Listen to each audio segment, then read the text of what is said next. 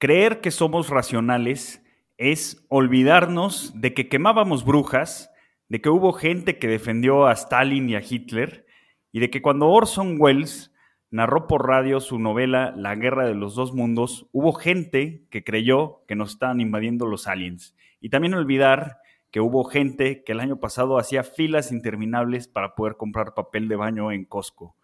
Bienvenidos, yo soy Walter Buchanan, CFA. Mi nombre es Luis González, CFA. Y hoy vamos a tocar un tema muy interesante que es el de finanzas conductuales o behavioral finance. Sin más, comenzamos.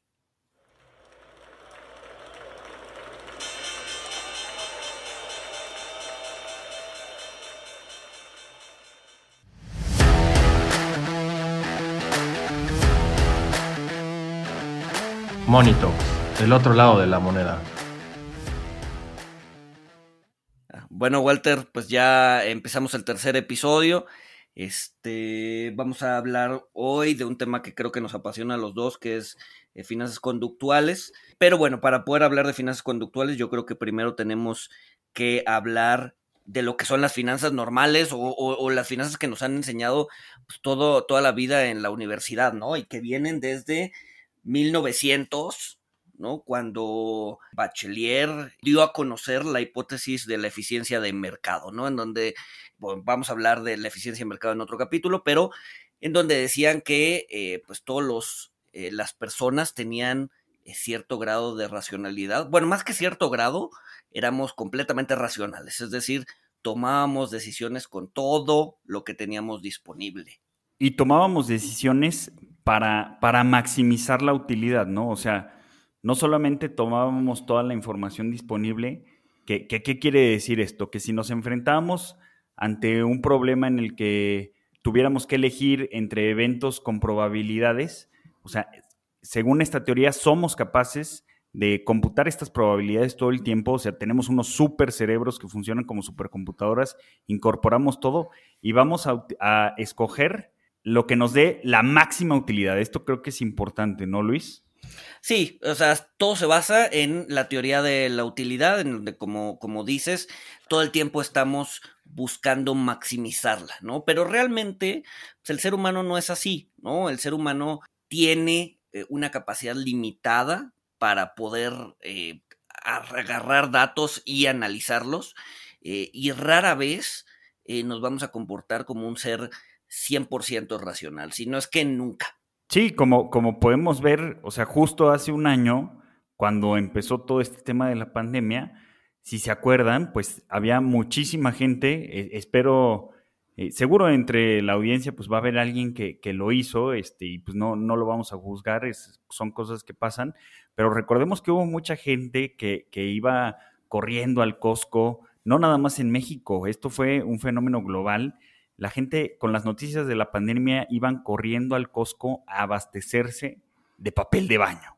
O sea, ¿por qué iba a ser racional abastecerte de papel de baño? Habían calculado las probabilidades de un apocalipsis por una pandemia, eh, no lo sé. Después salieron teorías de que pues, quizás sí tenía un poquito de sentido por el home office, pero, pero pues estas ya fueron post-hecho, ¿no?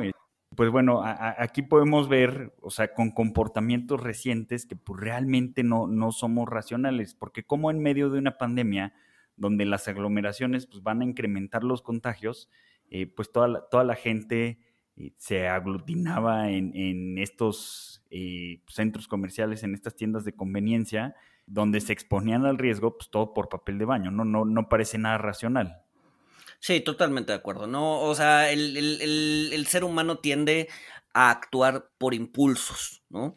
Y bueno, y esto, y esto es algo que se negó durante muchos años, sobre todo en la parte de, en la parte financiera y económica, ¿no? Y hasta la fecha en la universidad eh, y en nuestros cursos de economía y finanzas nos dicen, a ver, la hipótesis de este modelo es que el eh, ser humano es racional, 100% racional. Toma, este, no, por ejemplo, el, una de las hipótesis del, del, modelo CAPM, del KPM, te dice, a ver, el, el, ser humano es racional y además toma sus decisiones basados en la teoría de utilidad, es decir, maximiza la utilidad en todo momento.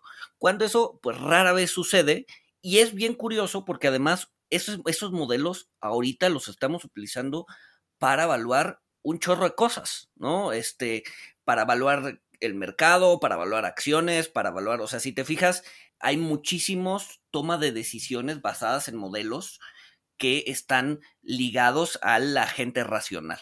Entonces, bueno, a lo largo de los años, pues hubo muchas voces que eh, negaban que el ser humano eh, fuese racional. Y yo creo que el más importante y el padre de, de las finanzas conductuales fue Richard Thaler.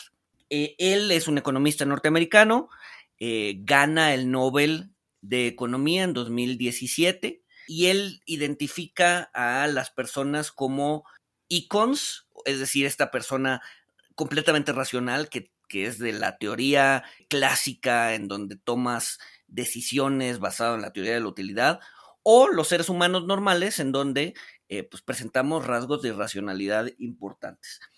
Que, los, los, los, icons se parecen más a, una computadora, ¿no, Luis? Se parecen más a un robot que, procesan cantidades muy importantes de información, cálculos estadísticos a la perfección eh, y, pues maximizan, ¿no?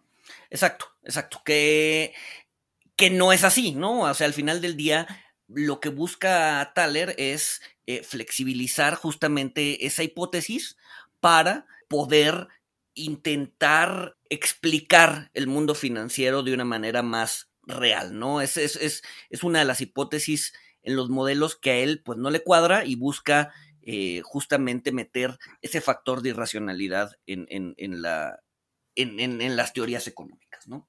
Ahorita estamos hablando de, teorías económicas y Luis mencionó el, el modelo Capitalized Pricing Model, pero no nada más, o sea, esta parte de si somos racionales o no, o somos irracionales, no solamente tiene un impacto en las decisiones financieras, realmente tiene un impacto en las decisiones en general, en las decisiones que, tomamos día a día, desde qué tamaño de café me voy a comprar, eh, voy a pedir las palomitas chicas, medianas o grandes en el cine, o sea, está encuadrado en la teoría económica, pero eh, abarca mucho, pues, teoría de, decisiones cotidianas, ¿no? Que algunas pues, tendrán, estarán ligadas a, cosas económicas, como cuánto gasto en unas palomitas, y otras, eh, pues, no tanto, ¿no? Pueden ser más de, la cotidianidad.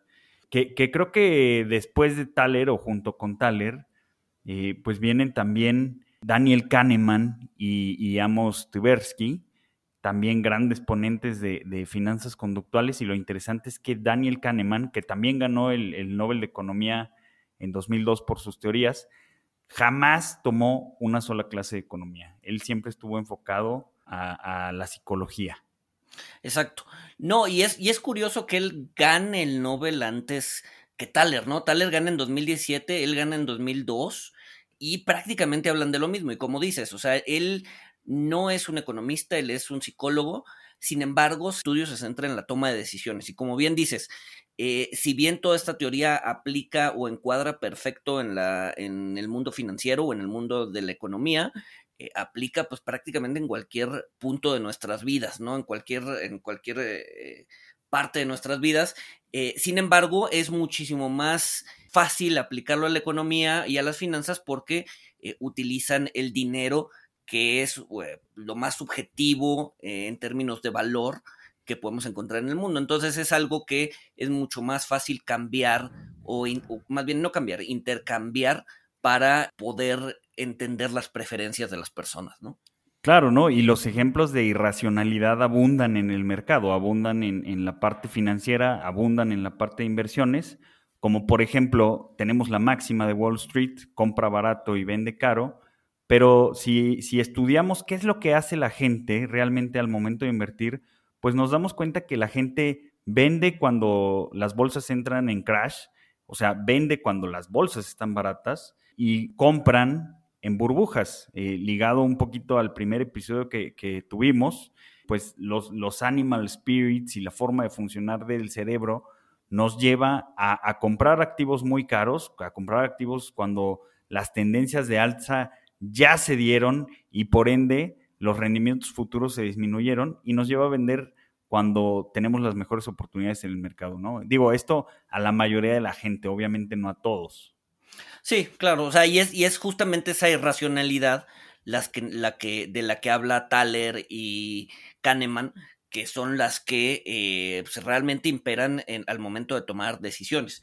De hecho, hablando un poquito de la teoría de Kahneman, que bueno, en realidad no es su teoría, pero él la enmarca de una manera bastante simple de entender, eh, y es que el ser humano tiene dos sistemas, ¿no? Él llama el sistema 1 y el sistema 2, en donde el sistema 1 siempre está pendiente, ¿no? Ese no se puede desconectar y es un poco lo, lo intuitivo. Es un sistema que es rápido para pensar, es automático. Eh, generalmente lo que más le gusta hacer es encontrar conclusiones eh, rápidas sin mucho análisis detrás. ¿no? Podríamos decir que es lo intuitivo.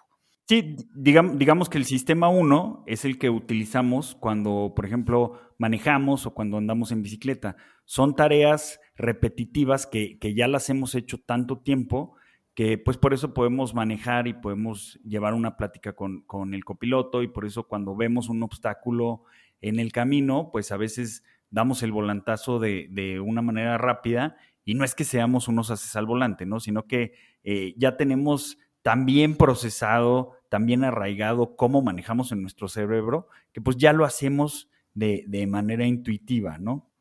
Y tenemos después el sistema 2, que es un sistema mucho más lógico, es un sistema más, o sea, que tarda más en cargar, que tiene que ser llamado y que se encarga de los cálculos complejos y de la lógica. Entonces, generalmente el sistema 1 y el sistema 2 están interconectados. El sistema 1 le está presentando al sistema 2 todo el tiempo problemas.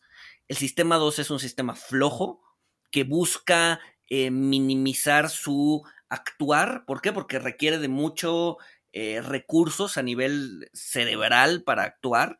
Entonces, si el sistema 1 le presenta un resultado o un problema que el sistema 2 cree que puede funcionar, el sistema 2 lo deja pasar y el ser humano va a eh, aceptar la solución del sistema 1 eh, sin, sin cuestionarla, ¿no? Porque, porque, funciona, porque funciona y es práctica, ¿no? Por ejemplo, vamos a pensar en, en nuestros ancestros en, la sabana, en África, si, si ellos estaban en la sabana y de repente veían que la hierba se movía, pues el sistema 1 les mandaba la señal de que tenían que correr porque quizá había un león ahí. Eh, el sistema 2 deja pasar esto, nosotros corríamos y, no, no esperábamos a, que el sistema 2 se activara, a ver si lo que se movía en la hierba pues era una gacela y un león, ¿no? Y como funcionaba, como nos manteníamos a salvo y sobrevivíamos, pues el sistema 2 era más natural que dejara pasar estos impulsos del sistema 1, ¿no? Porque si fuera una gacela o un león, pues lo importante era que sobrevivíamos. Exacto. No, y a ver, y al, final del día, el, el sistema 1, cuando se enfrenta a un problema complicado, lo que va a hacer también es buscar resolver un problema similar que no sea tan complicado. Entonces, muchas veces eso es lo que generan los sesgos cognitivos que de los que vamos a hablar un poquito más adelante, ¿no? Que es en lugar de atacar el problema como tal, un problema complejo que va a requerir del sistema 2, el sistema 1 de una manera automática vuelve mucho más sencillo ese problema o lo refrasea de otra forma para resolverlo de una manera más sencilla y encontrar una solución más rápida, pero en realidad no está resolviendo el problema original, en realidad está resolviendo un problema distinto y mucho más fácil de resolver, ¿no? Entonces es una de las trampas eh, en las que cae este juego del sistema 1 y el sistema 2. Sí, esto que dice Luis de, de que el sistema 1 cambia problemas es, por ejemplo, cuando la gente se pregunta, oye, ¿el Bitcoin va a subir en el futuro? ¿Y qué es lo que hace la gente? La gente se pone a ver qué es lo que hizo el Bitcoin en el pasado. Entonces ven que el Bitcoin ha subido muchísimo en el pasado y el sistema 1 contesta, claro, el Bitcoin va a subir en el futuro. Pero ojo, ¿qué es lo que está pasando? Estamos, el sistema 1 refració el problema, lo cambió totalmente y en vez de responder algo muy complejo, que es qué va a pasar en el futuro, responde con algo muy simple, qué pasó en el pasado y lo extrapola, ¿no? Creo, creo que es un ejemplo eh, pues de los más conocidos, ¿no? Sí, claro, sí, usar, usar, el, usar el pasado para intentar resolver el futuro, ¿no? El futuro nadie lo conoce y como dice, como dices Walter, no, no es fácil saber qué es lo que va a ser tal o cual activo en, en, el futuro. Sin embargo, eh, es mucho más sencillo voltear a ver el pasado que es este refraseo del sistema 1 para poder resolver un problema que al inicio era complejo y que después de refrasearlo pues resulta que es bastante sencillo y es voltear a ver el pasado, pues ha subido como espuma, pues va a seguir subiendo como espuma. Que, que, que eso me lleva, Luis, a una frase, ya, ya te lo comentaba ya te lo platicaba, pero me lleva a un statement que está tomando pues como más auge, digo, ya, ya es conocido, pero mucha gente, eh, mucha gente en finanzas, mucha gente en inversiones, últimamente lo está usando y a veces hasta se hace viral.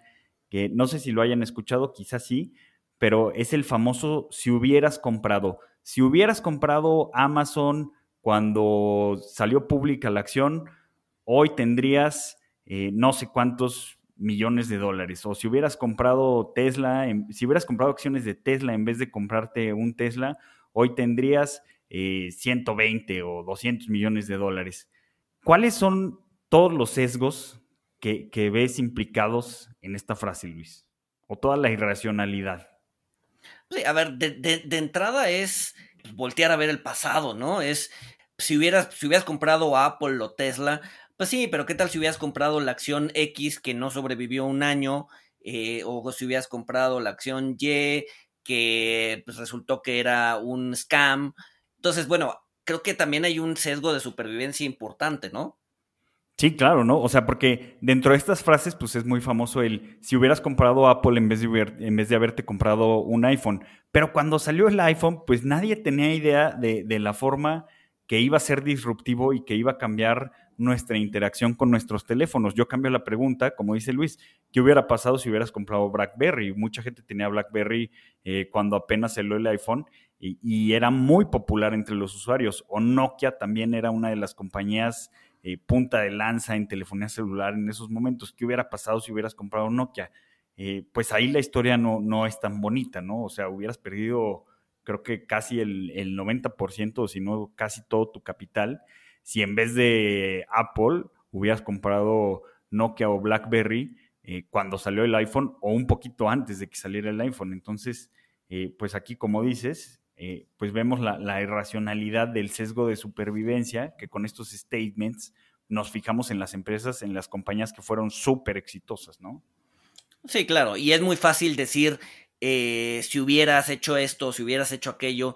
La verdad es que muy pocos lo hicieron y, no porque supieran, igual puede ser mucha, un, tema de, de, suerte incluso, ¿no? Haber, haberse posicionado en tal o cual acción y haber apostado fuerte, eh, pues ahí al final del día miles y miles de inversionistas, quizás alguno pues, dijo, oye, ¿sabes qué? Pues Apple yo creo que igual y si va a ser disruptivo, le voy a meter lana, eh, y resultó una apuesta ganadora, pero por un inversionista que hizo eso, hubo miles que hicieron lo mismo con otras acciones que resultaron perdedoras y no conocemos esas historias. ¿No? Entonces, pues dado que el mercado está inundado de inversionistas, pues alguno de ellos le va a pegar y alguno de ellos pues va a invertir en, en la acción correcta y pues el mercado lo va a glorificar diciendo, oye, este tipo tenía el, mejor insight o la mejor forma de invertir o su análisis fue muy, fue muy completo y logró invertir en tal acción, cuando en realidad mucho de la ecuación tuvo que ver con un tema de suerte. Sí, sí, sí, claro. O sea, y, a lo mejor la persona cuando realizó esta compra pudo, pudo haber tenido el, el sesgo de overconfidence, ¿no? El sesgo de superconfianza donde quizá ni siquiera era un, analista financiero, donde quizá un amigo le dio la recomendación de que comprara Apple y con toda la confianza del mundo la compró, tuvo éxito y pues esto, esto qué va a pasar, ¿no? Pues que, alguien que realmente eh, no hizo un análisis adecuado, pues va a creer que, es un as para seleccionar acciones y pues en el futuro va, va a querer seguir siguiendo, replicando el seleccionar acciones super ganadoras, que pues ya vimos, si escoge las Nokias, las BlackBerry, si escoge las acciones que no les va tan bien, eh, eh, pues esto va a mermar mucho su, desempeño en el futuro, que es lo que pasa, ¿no? O sea, yo me he topado con muchísimos inversionistas que tienen esta concepción de que invertir es muy fácil, de que, de que invertir es muy sencillo. Ponen estos ejemplos de si hubieras comprado, citan a, a Buffett y demás, pero realmente están haciendo el análisis adecuado, no están haciendo la, diversificación adecuada y después no tienen, no tienen resultados pues sobresalientes o no tienen resultados ni siquiera que igualen el rendimiento del mercado, ¿no? Y hay un factor suerte, creo que es muy, muy, muy importante y que generalmente no lo tomamos en cuenta porque va en contra incluso de nuestro propio ego, ¿no? Decir, oye, mi éxito depende 100% de la suerte, ¿no? Nassim Taleb tiene un ejemplo que se me hace muy interesante, ¿no? Agarras a 100 mil personas y de esas 100 mil personas, la mitad le apuestan que el siguiente mes el mercado va a subir y eh, el siguiente y la otra mitad que va a bajar. Entonces, si el mercado bajó, de, quitas a 50 mil personas, te quedas con los que eh, hicieron lana e, ese mes. Después, vuelves a dividir eh, mitad y mitad, ¿no? La mitad apuesta que sube, la mitad apuesta que baja. Y así te vas durante todo un año. Al final del año vas a tener por mera suerte un puñado de inversionistas, alrededor de 50 inversionistas, que le atinaron a los movimientos del mercado los 12 meses de del año, ¿no? Los que dijeron que iban a subir, después probablemente el mercado bajó y entonces vas a tener un puñado de inversionistas que parecen ser que son estrellas, que saben qué es lo que hacer el mercado, cuando en realidad es mera suerte. Y funciona, o sea, y aterrizado la realidad funciona igual, ¿no? Al final del día en el mercado hay más de 100 mil inversionistas, entonces eventualmente de un puñado de ellos va a tener una racha en donde le va a haber atinado a todas sus decisiones y el mercado los va a glorificar y va a decir, oye, este cuate sabe un chorro de inversiones porque todas sus decisiones fueron correctas, cuando en realidad puede, haber, puede haber un componente de suerte muy importante detrás de su éxito. Pero eh, lo que decías es muy importante, o sea, nos cuesta trabajo reconocer la suerte o el papel que juega la suerte por, por cuestiones de ego y esto nos lleva a otro factor irracional o a otro sesgo irracional que, que es el sesgo de atribución o el sesgo de autoatribución, donde los éxitos justamente nos los atribuimos a nosotros mismos. Eh, si yo soy un CEO que mi compañía logró sobrevivir durante la pandemia, pues seguramente se debe, bueno, yo voy a pensar que seguramente se debe a que soy muy inteligente, a que hice las cosas muy bien, a pues que básicamente soy muy, muy bueno en lo que hago. Y por el contrario, pues los, CEOs que sus compañías sufrieron durante la pandemia, pues van a decir que no fue por sus habilidades, fue porque les tocó la mala suerte de vivir una pandemia, no fue porque las empresas hayan estado muy apalancadas, hayan, hayan tenido muchas deudas, no fue porque hayan tenido un manejo pobre de efectivo. O sea, cuando, cuando las cosas malas pasan, es cosa de la suerte, tuve mala suerte, pero cuando lo hice bien, eh, pues todo es por mi buena capacidad de análisis y porque soy muy inteligente.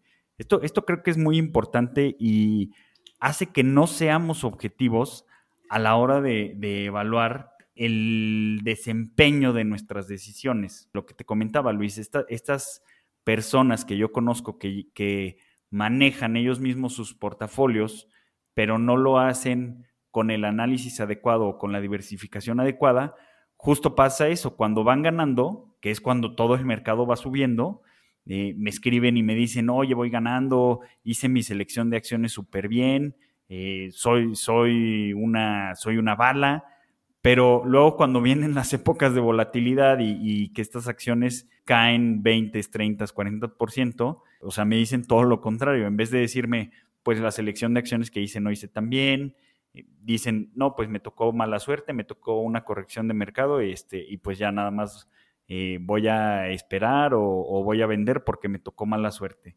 ¿Tú de qué otra manera importante ves que, impacte las decisiones y que impacte nuestro comportamiento? Pues esta idea, yo creo que más de que somos irracionales, sino de que somos normales y, cometemos sesgos eh, constantemente.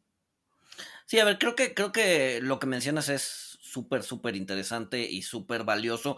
Y es súper importante conocerte o conocer esas trampas que generalmente nos contamos, ¿no? Cuando nos va bien es porque somos unos chingones, cuando nos va mal es porque pues, tuvimos mala suerte, ¿no? Eso es, esa es clásica de no solo del inversionista, sino a nivel general, ¿no? O sea, a nivel nuestra vida diaria, ¿no? Cuando nos va bien es porque estudiamos y le echamos ganas y etcétera, etcétera, etcétera, pero cuando nos va mal es, puta, la verdad es que yo no tenía planeado esto, este fue mala suerte, me voy a hacer una limpia, o sea, entonces, mucho, o sea, en, en, nuestra toma de decisiones yo creo que mucho tiene que ver el azar y cómo navegamos a través del azar, ¿no? Cómo navegamos a través de la suerte. Y todos estamos expuestos a la buena suerte o a la mala suerte. Entonces, yo creo que eh, poder eh, tener una buena toma de decisiones en incertidumbre, y hay una frase que me gusta, es que la, incertidumbre paraliza la toma de decisiones. Entonces, poder tener un buen modelo de toma de decisiones ante la incertidumbre creo que es básico para poder tener eventualmente éxito, ya sea si tienes mala suerte o buena suerte.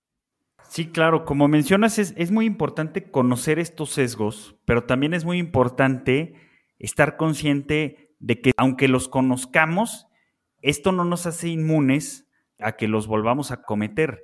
Por ejemplo, la forma en la que se dan estos sesgos, la forma en, la que nuestro cerebro procesa la información y nos lleva a estos sesgos, pues es muy parecido a cómo nuestra vista procesa ciertas imágenes y nos causa una ilusión óptica. Todos han visto ilusiones ópticas, si no pueden googlear la ilusión de Müller-Lyer, eh, que son unas líneas, quizá ya la han visto, son unas tres líneas que tienen flechas en los extremos, unas flechas están hacia adentro, otras flechas están hacia afuera, y da la ilusión de que algunas líneas son más largas. Cuando las medimos, todas las líneas son iguales. Pero ¿a dónde voy con esto?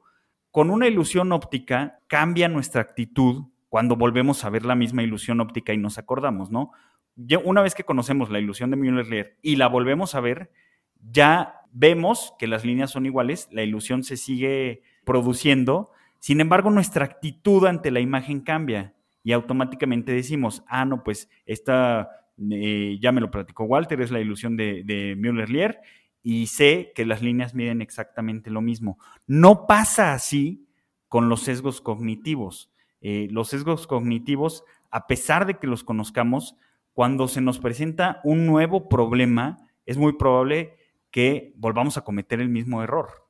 Sí, no, a ver, sí, definitivamente eh, conocer que tenemos ese sesgo, identificarlo, no nos exime de, de volverlo a cometer o a caer en él, ¿no? Eh, digamos que nuestra memoria ahí de corto plazo es bastante deficiente y siempre vamos a buscar la solución más sencilla y ahí es donde eh, regreso al tema de sistema 1 y sistema 2. El sistema 1 siempre va a estar buscando soluciones simples y el sistema 2 siempre, siempre, siempre va a ser lo suficientemente flojo como para dejar pasar lo que el sistema 1 le está intentando decir. Entonces, o sea, la, la, intuición siempre va a querer buscar la solución más rápida, eh, menos costosa, eh, cuando no necesariamente es la correcta. Y esto me tienes un ejemplo, ¿no, Luis? Sí, y esto un ejemplo. Justo, esto me lleva a, a un ejemplo que, que, pone, pone Kahneman en, en, en su libro eh, Pensar rápido, pensar despacio, que es el ejemplo de eh, el bate y la pelota. Entonces, les voy a decir el, el, el enunciado vamos a hacer una, una, pausa o igual y pónganle pausa al podcast, intenten resolverlo lo más rápido posible. Es un ejemplo matemático muy sencillo, eh, intenten resolverlo lo más rápido posible y ya después le dan play para escuchar la respuesta. La pregunta es, tenemos un bate y una pelota que en conjunto cuestan 1.10 dólares. El bate cuesta un dólar más que la pelota. Entonces, ¿cuánto cuesta la pelota? Pónganle pausa, intenten resolverlo. Y bueno, la respuesta que la mayoría de las personas llegan al intentar hacerlo rápido es que la pelota cuesta 10 centavos. Es decir, les dijimos que el bate y la pelota cuesta 1.1 dólares o un dólar con 10 centavos. El bate cuesta un dólar más. Eh, entonces la pelota debe costar 10 centavos, ¿no? E, ese es nuestro sistema 1 trabajando. Obviamente la respuesta es errónea. La respuesta correcta es que la pelota vale 5 centavos, de tal forma que 5 centavos más 1.05, que es que el bate cuesta un dólar más, llevas, te llega al 1.10. ¿No? Al final del día la respuesta correcta es 5 centavos, la mayoría de las personas van a decir que cuesta, cuesta 10 centavos, ¿no? Entonces, esta, esta idea de eh, tratar de resolver rápido el problema eh, no sentarse a pensar, sino resolverlo rápido, y por eso decía al inicio que, que buscaran resolverlo lo más rápido posible, es el sistema 1 trabajando y pasándole resultados al sistema 2, y el sistema 2 dice, ok, sí suena, que, el, que, que, la pelota valga 10 centavos, eh, vamos a dejarlo pasar y tú llegas a la respuesta de que la pelota vale 10 centavos cuando en realidad no es cierto, ¿no? El sistema 2 es flojo, no le dio ganas de pensar y dejó pasar la respuesta del sistema 1, que es una respuesta intuitiva y errónea. Que el sistema 2 es flojo, repito, o sea, es flojo por, por una razón, porque el sistema 1, o sea, aunque tiene sus deficiencias, para la mayor parte de las decisiones que nos afrontamos eh, día a día en el día común, desde hace miles de años hasta ahora, las respuestas intuitivas del sistema 1 funcionan muy bien en la mayoría de las ocasiones. No es así en el mundo de las inversiones. Las inversiones son muy contraintuitivas. De hecho, creo que de, esto viene el término contraintuitivo, porque el sistema 1 es de lo que se trata, ¿no? De, intuición. Y pues para invertir bien, pues necesitamos implicar más a nuestro sistema 2. Exacto, no. El, el, tiempo que ha pasado entre nuestros antepasados que comentabas en la sabana africana a la fecha actual, la verdad es que es muy poco tiempo para que nuestro cerebro evolucione de tal manera que se adapte a las eh, a la nueva realidad. La verdad es que el cerebro que tenían nuestros antepasados y el que tenemos ahorita es pues, prácticamente el mismo. Entonces, ese sistema 1, esa intuición, era muchísimo más útil en un mundo en donde la supervivencia era lo pues estaba al orden del día, ¿no? En donde tenías que correr si veías que la hierba se movía o si veías algo que se pareciera a un león, entonces pues, tenías que subirte a un árbol, no sé. ¿No? Es, es, ese, mismo, ese mismo cerebro lo seguimos manteniendo ahorita. El tema es que hoy, en el día a día, la supervivencia no es un tema, ¿no? Entonces, en nuestro cerebro está hecho para eh, ser intuitivo. Y cuando le intentamos poner problemas lógicos un poco más avanzados, pues nuestro cerebro hace lo que está acostumbrado a hacer o, para lo que fue hecho, que es resolver el problema de manera intuitiva. Entonces, no somos personas o seres que la lógica eh, sea o se dé de manera sencilla o común. Primero el sistema 1 va a intentar dar su resultado y el sistema 2, el sistema lógico, lo tiene que detener si ve que el resultado pues, no es el adecuado. ¿no?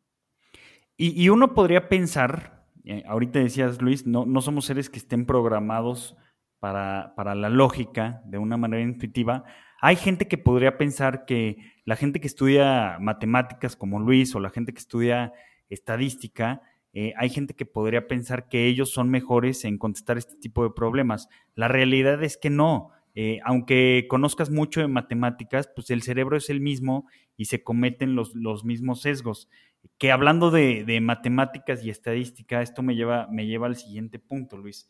También las personas creemos que somos libres al, al tomar nuestras decisiones y creemos que somos libres en cuanto a nuestras preferencias, cuando realmente, pues también una de las contribuciones de Behavioral Finance, pues es que esto está limitado y que esto depende de cómo se nos presenten las opciones y, y quizá el entorno influye mucho más de lo que pensamos en nuestras, en nuestras decisiones y por lo tanto nuestras libertades pues están como más acotadas, ¿no? O sea, realmente somos menos libres de lo que pensamos. Sí, sí, claro. Antes, antes, de, antes de ir a, ese punto que nos va a llevar a la teoría de las perspectivas o al prospect theory, me gustaría nada más tocar un punto antes que es el de la bounded rationality, ¿no? O la racionalidad limitada. ¿no? Acuérdense lo que platicamos al inicio del podcast, en donde decían que eh, pues, las personas están eh, todo el tiempo tomando decisiones y maximizando la utilidad. Ya platicamos que eso no es cierto, que eh, el sistema 2 es un sistema flojo, el sistema lógico no va a estar todo el tiempo pensando cómo maximizar. Sin embargo, lo que proponen los, las, personas que estudiaron o que, desarrollaron la teoría de, de, de las finanzas conductuales, te hablan de que en realidad nuestra racionalidad está acotada. Es decir, al final del día tenemos eh, información limitada, eh, tiempo limitado, prácticamente todo está limitado a nuestro alrededor para la toma de decisiones y tomamos decisiones de acuerdo a, pues, a, estas limitaciones, ¿no? Cuando tomamos una decisión no podemos, no podemos o no tenemos todo el tiempo del mundo para hacerlo, ni toda la información disponible. Entonces, buscamos pedazos de información en un tiempo bastante limitado con recursos cerebrales o temporales o económicos bastante limitados y con eso es como tomamos la decisión, ¿no? Entonces, este bounded rationality o esta eh, racionalidad limitada es como actúan las personas. Al final del día, pues tenemos recursos limitados. Y eso, y eso sí, hablando ya un poco de lo que comentaba Walter, eh, nos lleva a la teoría de perspectivas que tiene mucho que ver con cómo se nos enmarca nuestras, pues, nuestras, nuestras elecciones, nuestra realidad. Entonces, bueno, nace, nace como una contrapropuesta a la teoría de la utilidad, en donde nos dicen que la utilidad, estamos eh, maximizando la utilidad todo el tiempo, y la idea de la teoría de las perspectivas es que según como nos enmarquen las, las o, los escenarios, es la decisión que vamos a tomar. Sí, y también, también según como se nos presente la información, ¿no? O sea, vamos a llegar a una decisión que no maximice, pero que satisfaga lo que queremos lograr, ¿no? Y bueno, para que se den cuenta, hay un problema también muy interesante, donde nos piden que imaginemos que, no nos va a costar trabajo esto, nos piden que imaginemos un nuevo virus donde se espera que, mate a 600 personas y el experimento que hicieron para mostrar este sesgo fue mostrar dos programas alternativos diferentes a dos grupos de personas para combatir la pandemia. A un grupo le presentaron el, el programa 1, que consistía de dos opciones, que era la opción A, que 200 personas serían salvadas, y la opción B, donde había un tercio de probabilidad de salvar a 600 personas y dos tercios de probabilidad de que nadie se salvara. Al otro grupo le presentaron la, solución 2, que consistía la, la, opción C, 400 personas mueren, o eh, la opción D, un tercio de probabilidad de que nadie muera y dos tercios de probabilidad de que mueran 600. Como pueden ver, el programa 1 y el programa 2 temáticamente tienen exactamente el mismo resultado. Si en el programa 1 escogiéramos la, la, opción A de salvar a 200 personas, pues lógicamente estamos hablando de que 400 personas mueren. Y si en el programa 2 escogemos la opción C de que 400 personas mueren, pues estamos hablando de que 200 personas se salven. Pero como, como está encuadrado el problema, hizo que variara mucho la respuesta. De hecho, eh, como te lo platiqué, Luis, a mí me tocó hacer este experimento en vivo, un webinar que, en una universidad donde pues lo tomaron alrededor de, de 200 personas y 200 personas contestaron esta pregunta. A las personas que les presenté el programa, les presenté la solución enmarcada bajo, bajo el supuesto de, salvar a 200 personas, de, una ganancia segura de salvar a 200 personas, el 60% de los encuestados escogieron esta solución, ¿no? Entonces, si fuéramos racionales, al segundo grupo hubiera tenido que elegir la misma elección que el primero. Pero como la solución 2 implicaba algo negativo, estaba enmarcada dentro de lo negativo la muerte de 400 personas, y aquí el, efecto fue más notorio, el 76% de, de, los participantes en la encuesta escogió la, otra alternativa, escogió la, la, opción de tomar riesgo, un tercio de probabilidad de que nadie muera y dos tercios de que murieran todos. Entonces, esto es muy importante porque la solución es la misma, pero dependiendo de si está enmarcada en un contexto positivo de salvar o en un contexto negativo de personas que mueren, eh, nuestro cerebro se va a inclinar eh, por una opción o la otra, dependiendo de cómo se nos presenten. ¿Por qué?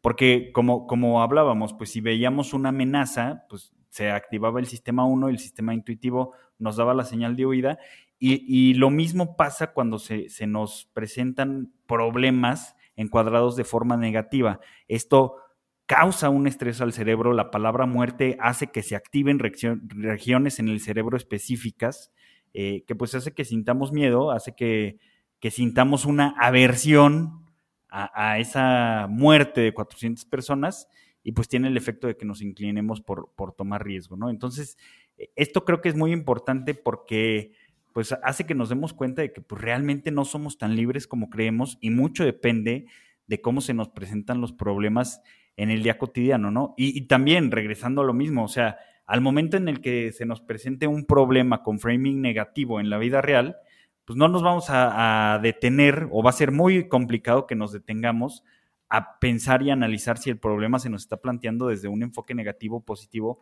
para poder tomar la mejor decisión, ¿no? Entonces, eh, creo, creo, que esto fue un parteaguas para la teoría de toma de decisiones este, y para la teoría económica.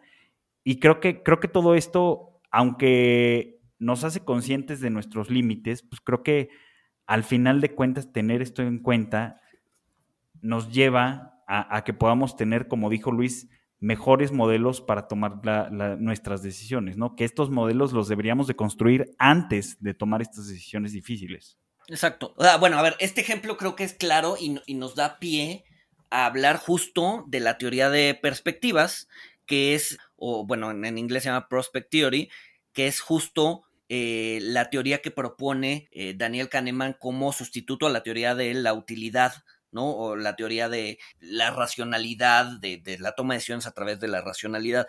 Y un poco diciendo o, retomando lo que decía Walter, Kahneman habla de un patrón de cuatro, ¿no? En donde pone como cuatro escenarios en donde el ser humano se vuelve adverso al riesgo en algunos escenarios o amante del riesgo en otros escenarios. Y tiene mucho que ver en cómo está encuadrado el problema que decía Walter. Por ejemplo, eh, si tenemos probabilidad, una probabilidad alta de ganancias o de ganar, entonces, generalmente nos vamos a volver adversos al riesgo.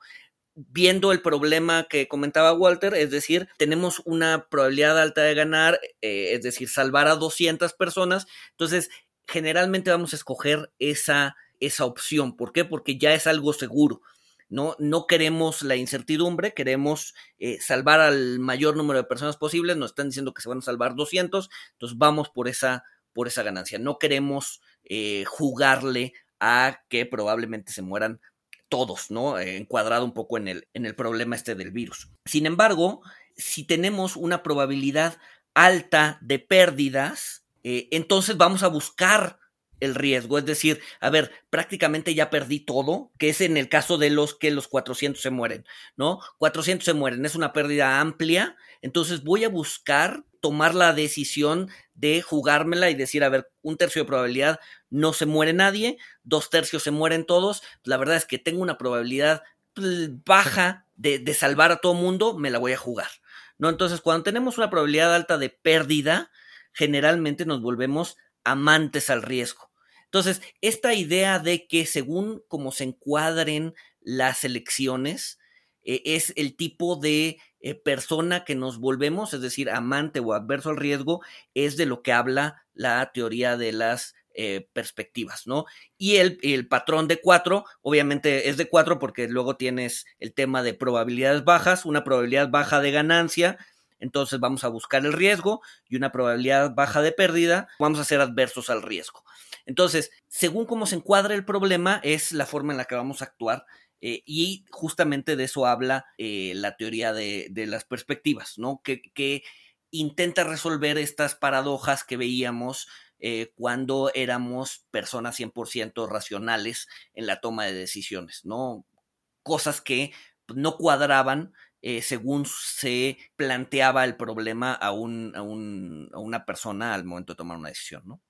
Sí, exacto. O sea, y, y, esto lo vemos en el mundo real, en el mundo de las inversiones, pues, por ejemplo, con discrepancias donde hay gente que toma acciones muy riesgosas y las vende cuando tienen un 10% de utilidad, por ejemplo. Pero estas mismas personas, y me ha tocado conocerlas y me tocó vivirlo eh, muy al principio de, mi carrera en, las inversiones, cuando te enfrentas a, acciones que han caído 30%, eh, buscas el riesgo porque dices, ah, pues ya cayó 30%, me voy a esperar para que se recupere, voy a tomar más riesgo, porque si la empresa cayó 30% es que no está tan bien, esperando salir tablas. Pero bueno, ¿Cuáles serían tus conclusiones, Luis, de, qué es lo que debemos de tomar en cuenta de las finanzas conductuales y del behavioral finance para tomar mejores decisiones? Pues ya, como, como comentábamos en, algún punto, ¿no? Eh, es importante conocer los sesgos a los que estamos expuestos. Es importante saber cuáles a nivel personal son los que dominan y no para eliminarlos, porque no se pueden eliminar, pero sí para intentarlos atemperar un poquito ese, ese, eh, los sesgos a, los que estamos expuestos, ¿no? Intentar eh, bajar un poco la, la, forma en la que estos sesgos nos conducen a tomar decisiones. Gary Klein propuso un remedio interesante para evitar que estos sesgos, sobre todo el sesgo de overconfidence o exceso de confianza, acaparara la, la, forma en la que tomamos decisiones. Y es un método muy sencillo que se llama el pre-mortem. Generalmente el principal obstáculo es que la confianza subjetiva va a venir determinada por la coherencia de la historia que nos armamos. Es decir, cuando estamos intentando resolver un problema, armamos una historia eh, y si esa historia es bastante coherente, vamos a tener este exceso de confianza en lo que nos estamos contando. Y no tanto por la calidad o la cantidad de datos que la sustenta. Entonces, este premortem, lo, como funciona es que ya que se tomó una decisión, pero no se ha ejecutado, entonces agarras a un subconjunto de las personas que tuvieron eh, que ver con esta toma de decisiones, las llevas a otro lado o las separas y les dices, a ver, imagínense que estamos un año después o dos años después de haber implementado esta decisión. Y el plan se puso en práctica tal cual lo habíamos dicho y fue un completo desastre. Entonces, escriban una historia de por qué fue un desastre. ¿no? Entonces, la gente generalmente se vuelve bastante más receptiva cuando tiene que contar una historia de por qué las decisiones que tomó no fueron buenas, ¿no? Entonces, te empiezas a generar una narrativa distinta a la que eh, eh, imperó al momento de tomar decisiones y es una narrativa que se va a contraponer con la toma de, con la, con la narrativa de la toma de decisión y te va a ayudar a bajar un poco ese exceso de confianza que tienes al momento de tomar decisiones. Un poco frena el pensamiento grupal, libera bastante la imaginación y lo más importante es que vuelve a las dudas legítimas. Muchas veces cuando estamos en un grupo liderado por una persona, tendemos a seguir y a no cuestionar, ¿no? Sin embargo, cuando a nivel individual nos dicen, a ver, ¿qué es lo que puede salir mal? Entonces las dudas empiezan a volver legítimas. Entonces, este podría ser, por ejemplo, un remedio a problemas de sesgos cognitivos. No los podemos eliminar, pero sí podemos darnos cuenta de dónde están, de cómo son y intentar eh, atemperar un poco justo los, los, este, los efectos de estos sesgos, ¿no? Entonces, yo me quedaría con eso, con, con, con que no se pueden eliminar, pero sí es valiosísimo conocerlos eh, y saber cómo afecta nuestra toma de decisiones. Sí, claro, y atemperarlos, claro.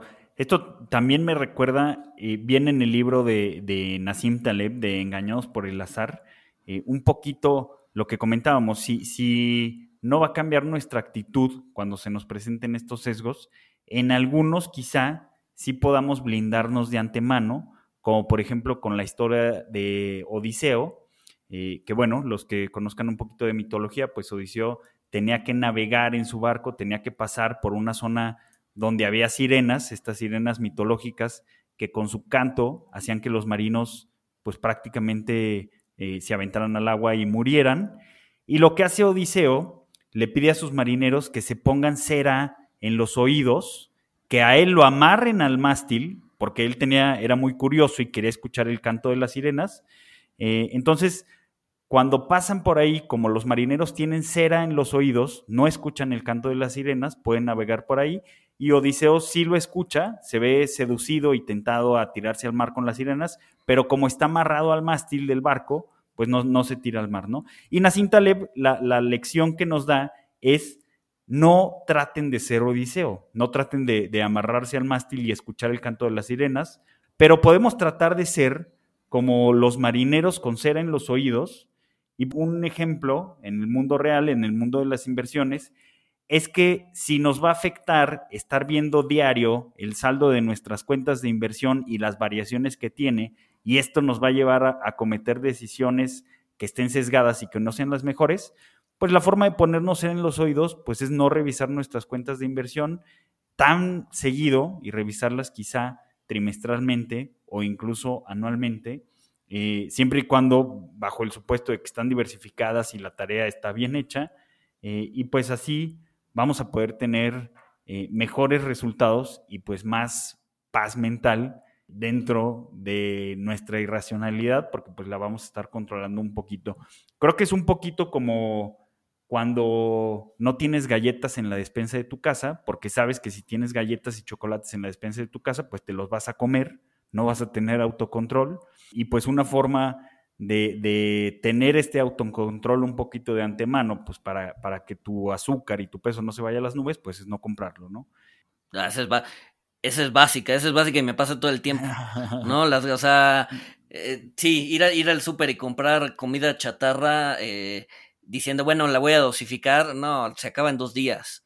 Sí, y es, claro. Y, es justo, justo, justo ese es el tema, ¿no? Eh, creemos que no podemos caer en la tentación, pero una vez que la tentación se nos presenta, vas y caes en la tentación, ¿no? Entonces, lo mismo sucede, lo mismo sucede con nuestros sesgos cognitivos, ¿no? Está revisando el portafolio cada dos horas, no sé, el exceso de confianza, etcétera, etcétera. Son, o sea, son cosas que son sesgos que nos llevan a tomar malas decisiones, ¿no? Y quizás un día te levantaste de buenas y traes todo, toda la actitud y entonces buscas el riesgo, pero quizás el día siguiente, este, pues no sé, dormiste mal y te levantas eh, intentando eh, o bueno, siendo negativo y entonces tomas una decisión contraria a la del día anterior y bueno, al final del día tu portafolio se vuelve un desastre, ¿no?